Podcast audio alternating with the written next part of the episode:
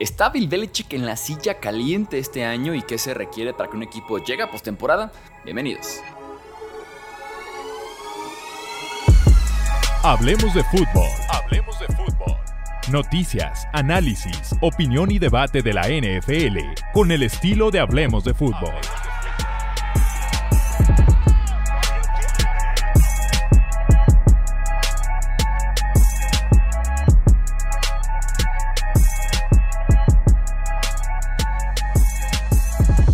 Amigos? ¿Cómo están? Bienvenidos aquí Hablemos de Fútbol, edición 7 de preguntas y respuestas. Tenemos temas muy, muy interesantes el día de hoy. Nuevamente, gracias por dejar sus preguntas en el video anterior y como siempre se los digo, dejen sus preguntas aquí abajo en comentarios en este video para que puedan ser respondidas en la edición 8 de preguntas y respuestas. Vamos ahí. Dice Yamil Carvajal, ¿qué tal Chuy? Pregunta, ¿crees los Jaguars vuelvan a repetir la hazaña de llegar a playoffs e incluso más lejos que la temporada anterior? Es difícil, no se debe tomar a la ligera, creo yo, el llegar a playoffs e incluso ganar un partido, llegar a la ronda divisional. Hay serias dudas con la línea ofensiva, lo cual me preocupa bastante con ese equipo de Jacksonville. Son amplios favoritos en su división. Creo yo que Jacksonville debe ser de los que son considerados más favoritos para ganar su división este año de las 8 en la NFL. Ya en playoffs la conferencia americana va a estar muy perra, ¿no? Porque tienes en el este Bills, Jets, eh, Dolphins. Tienes en el norte también la posibilidad de Ravens, Bengals, Steelers. Tienes en el sur básicamente solamente, yo confiaría solo en los Jaguars. Y tienes en, el oeste al actual campeón, los Kansas City Chiefs, y tienes también a los Chargers como candidatos serios a postemporada y a querer obviamente ganar un partido, ganar dos partidos o estar en el Super Bowl representando a la conferencia americana.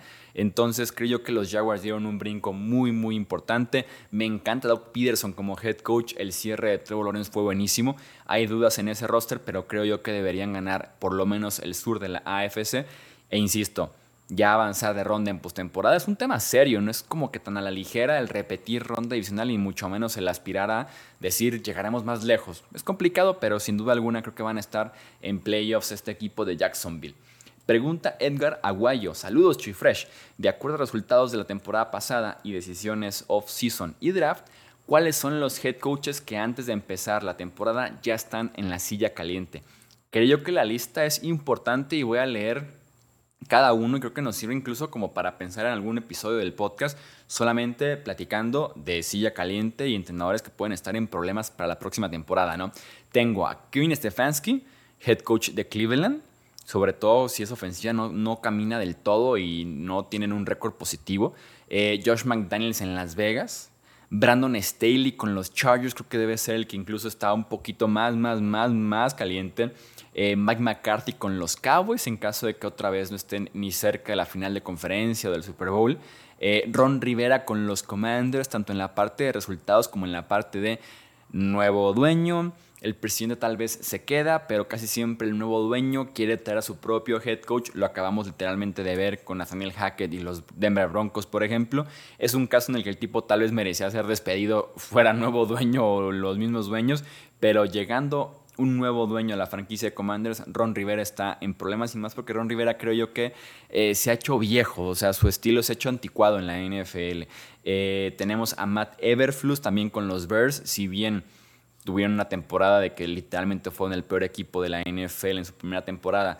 Eh, Justin Fields se vio bien, fue como lo rescatable y es un coach con un roster que puede no aspirar a mucho, creo yo que otra temporada en la que la defensiva no responda y Chicago otra vez sea pick top 3, top 5, creo que Matt Everflus podría también salir de los Bears a pesar de que no ha recibido como del todo una buena oportunidad de demostrar cómo es como head coach.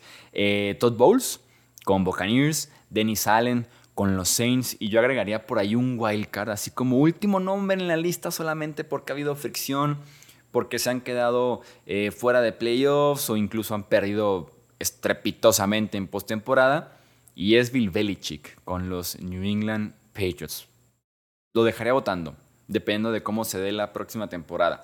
Siguiente pregunta, y más que pregunta, me gusta porque de alguna forma es como una continuación del preguntas y respuestas de la semana pasada y que es como el derecho de réplica, oportunidad, otras opiniones, como yo siempre les digo, opiniones Ustedes están bien, yo estoy bien, cada quien tiene su opinión y ya está.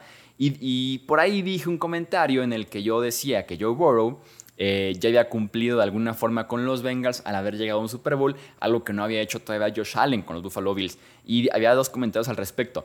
Omar Zamora dice, ahora resulta que llegar al Super Bowl y perderlo es cumplir. Interesante cómo se mueven los parámetros dependiendo del equipo jugador que se trate. Omar, sí, en efecto, en efecto.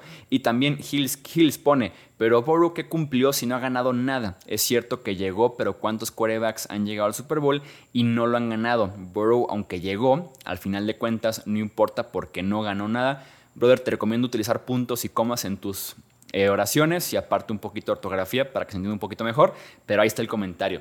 A lo que yo respondo, no hay que ser, y lo he dicho antes, y esta frasecita le encanta a la gente, no hay que ser resultadistas y no hay que ser blanco o negro. Para ustedes es como Super Bowl o nada. Super Bowl o eres basura. No hay que ser blanco y negro, existe el gris. Existen los diferentes tonos de gris, no hay que ser resultadistas ni tampoco extremistas, yo, les diría. Siempre se debe juzgar un equipo o a un jugador con las expectativas que tenías del equipo o del jugador en mente, tenerlas presentes para saber si cumplió, se quedó corto o se superó. Bengals venía una temporada de ser el primer pick con récord de 2 y 14, con el pick número 1, van justamente por Joe Burrow, con el que después se rompe por completo la rodilla y queda con récord de 4, 11 y 1 Joe Burrow regresa a esa lesión bastante grave de rodilla, con una franquicia que es históricamente perdedora y que ha estado constantemente ahí en el top 5, top 10 del draft, prácticamente. Con Andy Dalton encontraron cierta mediocridad de estar llegando a playoffs sin ganar nunca. Con Carson Palmer eh, el potencial estaba ahí, las lesiones, inconsistencia, el tipo termina literalmente pidiendo que sea cambiado. Ha habido ya casos de Corey Dillon, por ejemplo, otros jugadores que literalmente dicen, por favor, quiero salirme ya de Cincinnati, con ese contexto en mente, que en tu primera campaña completa como quarterback del equipo lo guíes hasta el Super Bowl y te quedes a una serie ofensiva de ganarlo, tú dime si eso no es haber cumplido como quarterback con una franquicia. Sí, queda todavía pendiente, obviamente, la meta, ya de ganar un Super Bowl para la franquicia, para el equipo, pero superando todo eso, viniendo una temporada, insisto, 2-14, después 4-11 y 1, a llegar hasta el Super Bowl y quedarte unos segundos, unas cuantas yardas de haberlo ganado, es realmente espectacular y es de reconocerlo, como para que me digan, no ha hecho nada, literalmente porque la frase es, o sea, no ha ganado nada, bro. Ah, ok, brother, si te parece muy poco, el levantar la franquicia, llegar hasta el Super Bowl, que no ha hecho nada, que no ha ganado nada, en mis libros se destaca lo que hizo Joe Burrow y sobre todo comparándolo con Josh Allen,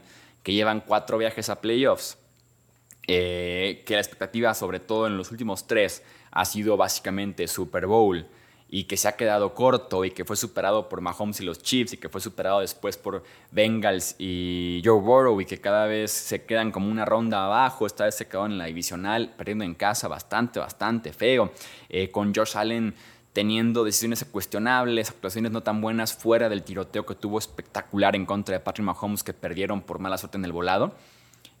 Creo que en ese sentido puedes decir, Josh Allen no ha cumplido del todo como coreback y líder de la franquicia de los Bills, a pesar de que ha estado en playoffs porque se ha esperado más de él y se ha quedado corto, mientras que Joe Burrow se esperaba prácticamente nada en esa corrida que tuvieron en postemporada y el tipo llegó hasta el Super Bowl. Por eso creo yo que Mahomes cumplió ya como doble campeón de Super Bowl, ni se diga, está en otro escalón. Y entre Burrow y George Allen es más destacado lo que ha hecho Joe Burrow, que literalmente se ha ganado Super Bowl con un equipo históricamente perdedor, un roster malísimo que poco a poco él llevó a mejor y que, eh, y que en mi libro por lo menos podría decir, Mahomes cumplió, Burrow está cumpliendo, Allen se ha quedado corto de lo que se esperaba de él. Y por eso en esa comparativa de Mahomes, Burrow, Allen, que era como el debate, yo decía eso a favor de Burrow y de, eh, y de Patrick Mahomes, obviamente, ¿no? Y si lo ves con la perspectiva de solamente cumplen los que ganan el Super Bowl, pues en cinco años en la NFL de 2018 a 2023, solamente, solamente Brady, Mahomes y Stafford han cumplido. Y los otros 40 jugadores que han jugado en la posición de coreback son basura, no han cumplido y no sirven para nada, ¿no? Insisto, creo yo que es cuestión de opiniones y de perspectivas. Yo sí diría que Burrow ha hecho un bastante buen trabajo y que ha cumplido con la franquicia de los Cincinnati Bengals. Dice por acá Alfenex, ¿por qué crees que hay equipos que tienen un roster para playoffs y no llegan? Porque no todo es el talento en la NFL. El talento no lo es todo en la NFL y te diría incluso en otros deportes también, pero sobre todo en la liga como el NFL, en un deporte como el fútbol americano que es tan complejo, tan de esquema, de enfrentamientos y demás, es cocheo. Importa demasiado el cocheo, tanto cocheo propio, en plan lo que practicas, lo que entrenas, eh, cómo mejoran los coaches a los jugadores, esquema favorable y demás, tanto cocheo de plantear un buen partido, puede ser el equipo más talentoso, haberte partido toda la semana en mejorar personalmente, pero un planteamiento eh, horripilante que tengas en contra de un rival eh, en el que vas en contra de sus fortalezas y debilidades, descuidas esto, descuidas a tal jugador importante y demás, te puede costar el partido. Eh, depende mucho también de calendario, te diría yo, de las lesiones que tengas o que no tengas, hasta la suerte a veces con resultados, ¿no? De pegó en el poste y se metió, pegó en el poste y se salió, el volado me tocó en contra suerte a veces el balón botó hacia el otro lado en el fumble, le cayó al rival en lugar de caerme a mí, recuperarlo y patear gol de campo y ganar, lo perdí, entonces creo yo que no solamente es talento para definir si un equipo es de playoffs o no. Y si se dan cuenta, cuando hacemos, por ejemplo, previas de temporada o incluso previas de calendario de semana a semana, pues la forma de juzgar nosotros, pues, ¿qué es? Pues el talento en el roster, ¿no? Y el talento en el cocheo pero los demás factores pues es imposible saber y es por eso que no eres adivino. Es alguna forma de dar tu opinión de quién consideras que es mejor en talento, en el papel literalmente, pero el factor de quién gana un partido son el talento es esto de ganar un partido y el resto de porcentaje es todo lo demás que ahorita platicamos. Dice Rebeca Torres, hola Jesús, saludos desde Tijuana, Rebeca, saludos a Tijuana. ¿Qué impacto realista crees que tenga Jordan Love en Green Bay y cuál piensas que debe ser la nueva ofensiva con él? Yo realmente con Jordan Love espero muy, muy poco este año. O sea, prácticamente no espero nada de Jordan Love. Lo que hemos visto de él ha sido prácticamente lamentable. Sí, en situaciones en las que no era el titular, entró de bomberazo, entró porque Roger se lesionó, porque fue a la banca, ya había ganado el partido, ya lo estaban perdiendo por mucho, le dio COVID, bueno, este truco de vacunarse, no vacunarse, homeopatía y demás de, de Aaron Rodgers y tuvo que entrar Jordan Love. Entonces, eh, ha sido más de bomberazo. Ahora sí tiene, se podría decir que seis meses completos como titular o hasta nueve meses completos como titular de la franquicia, eh, aspirando a ser la mejor versión de Jordan Love con una ofensiva diseñada para él. Creo yo que se deben basar mucho en juego terrestre o podría ser desastroso el resultado de esa ofensiva de Green Bay. El grupo de wide receivers y Titans lo puedes revisar y está lleno de jugadores de primer y segundo año lo cual no es para nada lo ideal con un quarterback novato, que es lo que de alguna forma es Jordan Love. Entonces, sinceramente no pinta nada bien y yo no espero absolutamente nada de Jordan Love esta campaña. Omar Enríquez dice, hola Jesús, ¿me puedes contar cómo nació este canal? ¿Por qué escogiste hablar de la NFL? Eh, gracias por tu pregunta, Omar, un saludo. Eh, es interesante. Yo trabajaba ya en Grupo Reforma cuando inicié Hablemos de Fútbol. Originalmente yo en Grupo Reforma sí cubría NFL como periodista deportivo, pero también cubría tenis, eh, Juegos Olímpicos, me tocaron también, eh, atletismo, cubría fútbol de la Liga MX un poco en contra de mi voluntad, me mandaron un par de veces, lo hice bien y me dijeron, pues aquí también tienes la oportunidad en Liga MX, empieza a cubrir Atlas, Chivas y demás, UDG, Leones Negros, Ascenso MX y demás. Entonces sí, me gustaba mucho lo que hacía como periodista deportivo, pero también quería yo hablar de NFL, o sea, era como mi especialidad, era mi gusto, es un gusto que adquirí desde, eh, desde mi familia, que son súper amantes de la NFL también, entonces yo quería un espacio en el que solamente hablara de NFL, no, no también hablar de tenis, atletismo y lo que cubría. Eh, y fue como una oportunidad de decir, voy a abrir mi podcast para con mi agenda, mis temas, mis partidos, yo hablar de lo que yo quiera como dueño de mi podcast y en Grupo Reforma pues platicaré y, escribiré de lo que me pidan, ¿no? De lo que la agenda dicte. Entonces como que esa iniciativa de querer tener mi agenda, mi propio medio, mis tiempos, mis temas, eh, hizo que buscara primero como podcast, después como canal de YouTube, después como redes y Twitch y lo que ha evolucionado, ¿no? Pero originalmente fue eso y hablé de NFL porque yo de muy chico, muy, muy niño, adolescente, era muy fan del fútbol soccer, pero tal vez como cuando tenía 7, 8 años, como que el switch también cambió, me hice muy fan de la NFL y pues bueno, aquí estamos. Y para cerrar, me pregunta Enrique Carvajal, si te dieran la oportunidad de elegir un jersey por cada década que has visto de NFL, ¿cuáles elegirías y por qué? Saludos. Eh, básicamente hizo tres décadas, 2000, 2010 y 2020. Y voy a contestar esta pregunta con jerseys que no tenga ya, o sea, por lo menos del equipo, que no tenga ni siquiera del equipo. Elegiría, por ejemplo, de los 2000 me gustaría un jersey de Ed Reed con los Ravens, el que para mí es el mejor safety que yo haya visto en mi vida y que aparte fue pieza clave de un dominio defensivo de Baltimore precioso en esa década. En 2010, por ejemplo, me gustaría un jersey de Julio Jones con los Falcons. El negro me gusta bastante porque Jones también excelente jugador de los mejores receivers en la historia de la franquicia. Y creo yo que el segundo mejor jugador en la historia de esa franquicia de los Falcons. Y tal vez de la década del 2020 me gustaría el blanco de los Bengals de Joe Burrow. Es espectacular ese jersey blanco. También cuando le agregas casco blanco, pantalón blanco, se ve increíble. Y sí, me gustaría mucho porque Burrow lo disfruto demasiado de ver desde que estaba en LSU. Lo dije en el proceso del draft y ahora también que está con los Bengals en la NFL. Vamos a dejar hasta aquí este podcast Hablemos de Fútbol. No olvides comentar tu pregunta o incluso tu opinión sobre lo que dijimos el día de hoy. Y claro, seguirnos en redes, suscribirte, dejar un like y compartir con otros amantes de la NFL. Yo soy Jesús Sánchez, esto es Hablemos de Fútbol. Hasta la próxima. Gracias por escuchar el podcast de Hablemos de Fútbol.